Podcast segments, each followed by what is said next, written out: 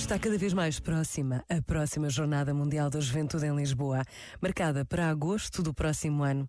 E são tantos os sinais de esperança que esta jornada anuncia, porque os jovens trazem consigo uma renovada capacidade de sonhar, de vencer obstáculos, de superar dificuldades. Por vezes, basta a pausa de um minuto para podermos sonhar com um outro amanhã, movidos pela esperança que as jornadas anunciam por todo o mundo. Pensa nisto e boa noite. Este momento está disponível em podcast no site e na app.